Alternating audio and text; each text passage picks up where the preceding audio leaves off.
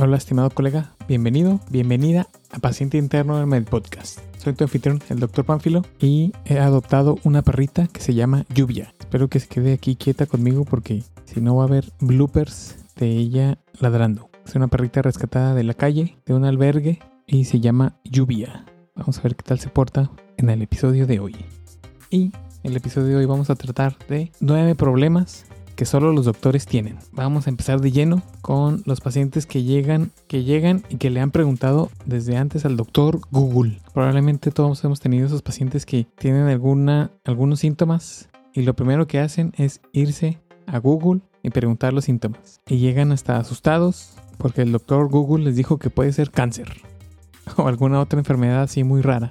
O la otra que me ha tocado personalmente es que llegan y creen que saben más que tú como doctor por solo haber investigado la enfermedad que ellos mismos tienen. Entonces lo que yo personalmente hago con estos pacientes es eh, tratar de escucharlos y preguntarles de dónde sacaron la información para realmente guiarlos a otras páginas donde son más confiables. Hay páginas como la de la Clínica Mayo que tiene versiones en español que está muy muy buena y muy entendible, llena de información real y verificada. O está el Medline, Medline Plus, que también hay una versión en español donde sí explica mucho más eh, de forma sencilla, como para los pacientes pueden investigar en esas páginas. El problema número 8 es cuando a veces también llegan los pacientes a consultar a que recetes vitaminas a sus hijos para que les dé hambre. Este es algo súper común en, la consulta de las mamás preocupadas porque los niños los ven flaquitos y no sé por qué en ciertas culturas tendemos a creer que mientras más gordito esté la persona, más sana está. Pero pues ya sabemos que eso es completamente falso. Va a depender mucho de la complexión, de la alimentación, de la dieta, del ejercicio de los pacientes, de los niños sobre todo. Pero es súper común que lleguen ciertos pacientes exigiendo vitaminas para que los niños coman más. Siguiendo con este exigencias de los pacientes, el problema número 7 es que muchos de los pacientes piden inyecciones para curarse rápido. Por alguna razón también creen que tomando o, inyectándose se van a curar más rápido. Probablemente es algún tipo de infección. Les, alguna vez les recetaron medicamentos o antibióticos inyectados intramusculares y les funcionó y creen que cualquier enfermedad o cualquier gripa o cualquier síntoma que tengan con inyecciones se van a recuperar más rápido. Pero obviamente, como todos sabemos, va a depender del el tipo de infección, si siquiera es una infección, el tipo de padecimiento. Lo malo es que algunos pacientes hasta se enojan si no les dejas inyecciones.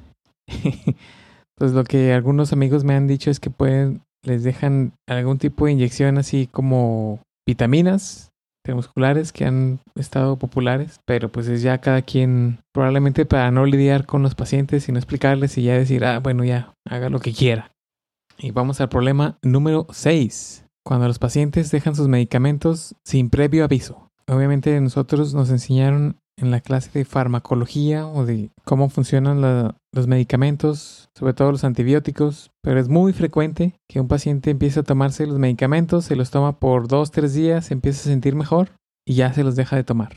Díganme si les ha pasado o no. Sobre todo lo, lo importante es que ni siquiera te lo comunican o te lo dicen. Entonces ya no, no tienes realmente un seguimiento concreto para decirles, ah, bueno, se sintió mal, eh, hay que cambiarlo, si, si por alguna u otra razón ya no quiere tomarlo o no puede tomarlo, pues hay que hacer algunos ajustes. Pero si lo dejan así sin previo aviso, sin decirte, sin nada, pues eso se convierte en un problema. Sobre todo para los pacientes que tienen enfermedades crónico-degenerativas, que he escuchado, por ejemplo, quienes dejan de tomar la hidroclorotiazida, que es un diurético para la presión alta, para la hipertensión, para la hipertensión porque les dan pues ganas de hacer pipí durante el día o durante la noche. Pero pues después llegan con complicaciones de su hipertensión que son un verdadero dolor de cabeza tratar. Entonces nada más se toman la pastilla cuando se sienten mal, mareados o les sube la presión, pero pues es un, un desequilibrio enorme para la fisiología del, del cuerpo. El problema número 5 que solo los doctores tienen es las distracciones en la consulta. Cuando un paciente va acompañado, siempre o es frecuente que los, los acompañantes, ya sea si es una pareja, su esposo o esposa, lo más frecuente que he visto es que llega el esposo y está la esposa y a lo mejor les das alguna indicación al, al esposo y la esposa le reclama, ya ves, te dije. que no hicieras eso, que no comieras aquello. Y no, doctor, no se toma el medicamento. Lo echa de cabeza enfrente de la consulta. Entonces, para, para realmente crear esa confianza, pues lo ideal es que entrar al paciente solo, pero a veces pues, los pacientes también quieren que sus familiares estén dentro de la consulta, pero yo te aconsejaría que cuando estén los, cuando estés dando indicaciones, ahí sí que haya familiares o alguien más que pueda escuchar las indicaciones. Pero durante la revisión o la, o la interrogación, la historia clínica, puedes hacerlo directamente con el paciente. Ya lo demás, pues como quiera, puede ser acompañado. Pero si es bastante frecuente, si es un verdadero problema, pero si es un verdadero problema que te distraigan o que distraigan el, en medio de la consulta los acompañantes. O la mamá que va con el niño que le dice eso, que mírelo cómo está, está bien gordo, si está gordito, come puras comida chatarra y pues obviamente el niño se va a sentir mal. El problema número 5 es distracción en la consulta, en los acompañantes. El problema número 4 es que los pacientes usan suplementos herbales y generalmente no te dicen, ni siquiera te dicen qué están tomando y, lo importante aquí es conocer si tiene alguna reacción potencialmente seria o que están tomando alguna hierba que pueda interferir con algún otro medicamento. Entonces las consecuencias realmente pueden ser frustrantes para los doctores y peligrosas para los pacientes. Y pues la mayoría de los pacientes que se toman este tipo de suplementos herbales o suplementos alimenticios lo hacen porque algún familiar o amigo les dijo y no necesariamente te dicen a ti cuando estás en consulta, cuando lo empiezan a hacer. Entonces lo ideal es tratar de que te digan y conocer todos los medicamentos y, suplementos que toman para conocer las potenciales riesgos de cada uno de ellos. Eh, y esto, por ejemplo, sí pasó una vez en, aquí en la ciudad de que un, una esposa de un doctor estaba tomando de estos tés herbales, pero se los tomó por como por tres meses seguidos todos los días hasta que llegó a tener una hepatitis que la tuvo hospitalizada por varios días. Entonces, a pesar de que era su esposa, probablemente ni siquiera le había dicho a su esposo doctor y pues fue afortunadamente salió, no le pasó a mayores, pero pues es una hepatitis ahí que pudo haberse evitado. El problema número tres que tienen solamente los doctores es que la competencia son los brujos y hueseros. Mucha gente igual como, como por recomendación de familiares y amigos o incluso ahora ya está mucho en YouTube este tipo de personas que pues se aprovechan de la gente que, que a lo mejor tiene está desesperada o tiene problemas de salud y cree que la salida fácil es ir con el huesero, que en casos muy frecuentes los deja peor de como estaban. Ha habido casos por el internet donde van con el huesero, les lesionan las columnas cervical, la columna lumbar y quedan parapléjicos o hasta cuadraplégicos. Porque pues el huesero solamente mueve los huesos, los truena, pero no tiene realmente conocimientos de anatomía, de las salidas nerviosas entonces puedes quedar todavía peor, pero pues probablemente son los recursos que alguna, algunas personas tienen y hay que tener mucho cuidado con estos. De los brujos, yo les tengo una anécdota, una historia personal. Yo hice mi servicio social en, en una unidad móvil. Entonces visitábamos varios ranchos o varias comunidades rurales eh, alrededor de, de, varios municipios. Era la Semana Santa, que es el, las Pascuas, Easter, donde en las semanas de abril, marzo, donde llegó un brujo al rancho y hacía las celebraciones de, pues de Semana Santa, que bendecía el rancho, que, que echaba buenas vibras. y pues estaba ahí en la y estaba ahí en la casa de salud y pues ya nos empezó a contar sus ondas místicas, sus vibracionales y nos dijo que por ahí por donde por ahí por el rancho, por el río había una mm, piedra donde estaba un, un, pez gigante fosilizado. Y bueno, según él tenía ahí poderes místicos y que, que te recuperaban energía, pero pues yo no creo tanto en eso. Realmente soy un hombre de ciencia, pero los fósiles es algo que sí me gusta. Sí me gusta ver cómo, cómo por años, miles de años, algo pudo conservarse dentro de una piedra. Entonces nos dijo, ah, pues podemos ir a verlo. Acá uno está tan lejos. Entonces decidimos ir en la camioneta de, que, que, tenía yo de unidad, en la unidad móvil. Y cuando vamos pasando el lecho del río, en ese momento estaba seco, empezó a llover, pero muy fuerte. Llegó a llover a cántaros. y nos quedamos atorados en los límites del río. Todo era arena y grava, entonces cuando llovió se convirtió en lodo y ya no pudimos salir. Entonces estuvimos el brujo, mi amigo doctor, el enfermero, la enfermera que estaba conmigo y yo tratando de sacar la camioneta atascada en el lodo del río, en el río. nos tardamos como cuatro horas en sacarla y afortunadamente pues sí pudimos sacarla con ayuda también de un tractor que, que iba pasando por ahí.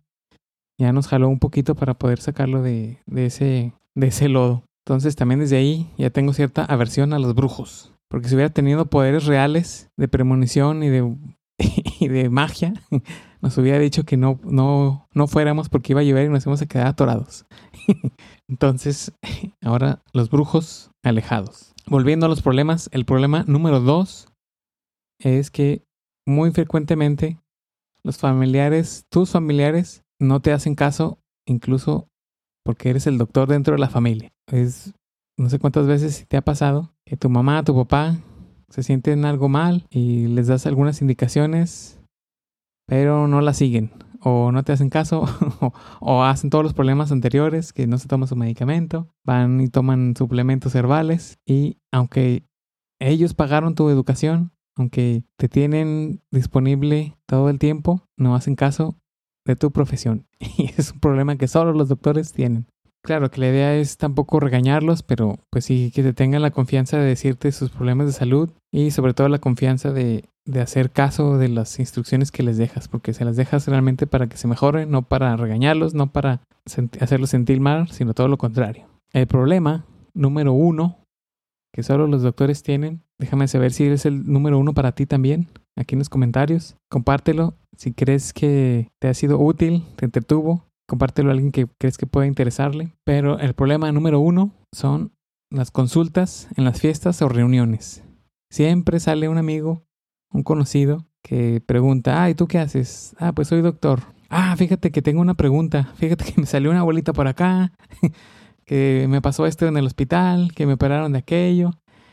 Y te hacen siempre esa preguntita que termina siendo una consulta. Y eso es como que en lo personal es algo que nunca me ha gustado porque si te pones a pensar, bueno, hacía, yo hacía esto. Les decía, ah, bueno, ¿tú a qué te dedicas? Y me respondía, no sé, soy arquitecto. Ah, bueno, te voy a hacer una pregunta de, de infraestructura. Hazme aquí un, un plano de un edificio para ver que, que tengo esta duda. Y me respondían, ah, no, pues aquí no tengo mis, mis herramientas, mi mesa de dibujo, mi computadora. Entonces le decía, pues para mí es igual. O sea, yo estoy aquí en una fiesta, en una reunión, estoy comiendo, estoy tomando, estoy divirtiéndome pues no tengo todos mis instrumentos para, para hacer un diagnóstico, para revisarte bien. Entonces, pues no, no se puede hacer, así como tú no puedes hacer un, un mapa de arquitectura aquí, pues yo tampoco puedo hacer una consulta aquí en la reunión, ¿verdad? Y ya después, si alguien mejor me preguntaba que qué hacía, le decía, ah, pues trabajo en un hospital. Y mucha gente asume que si trabajas en un hospital, a lo mejor eres, no, er, no eres tanto doctor, sino un enfermero, o un camillero o algo administrativo. Tal vez porque tengo la cara de, ser administrativo o algo distinto a doctor. Pero ya, ya diciendo, nada, nada, trabajo en un hospital. Ya como que no asumen que eres el doctor y ya no te preguntan más, más cosas. Entonces es una estrategia que, que les puedo dar para que si tienen ese problema, no les pase a ustedes. Episodios cortos, como los prometí. Si te gustó este formato, considera suscribirte para crear esta comunidad de profesionales de la salud y compártelo con alguien que crees que pueda ayudarle. Por mi parte es todo. Nos vemos mañana con el siguiente episodio. Voy a tratar de hacerlos diarios por estos 10 días y espero verte mañana. Nos vemos. Bye.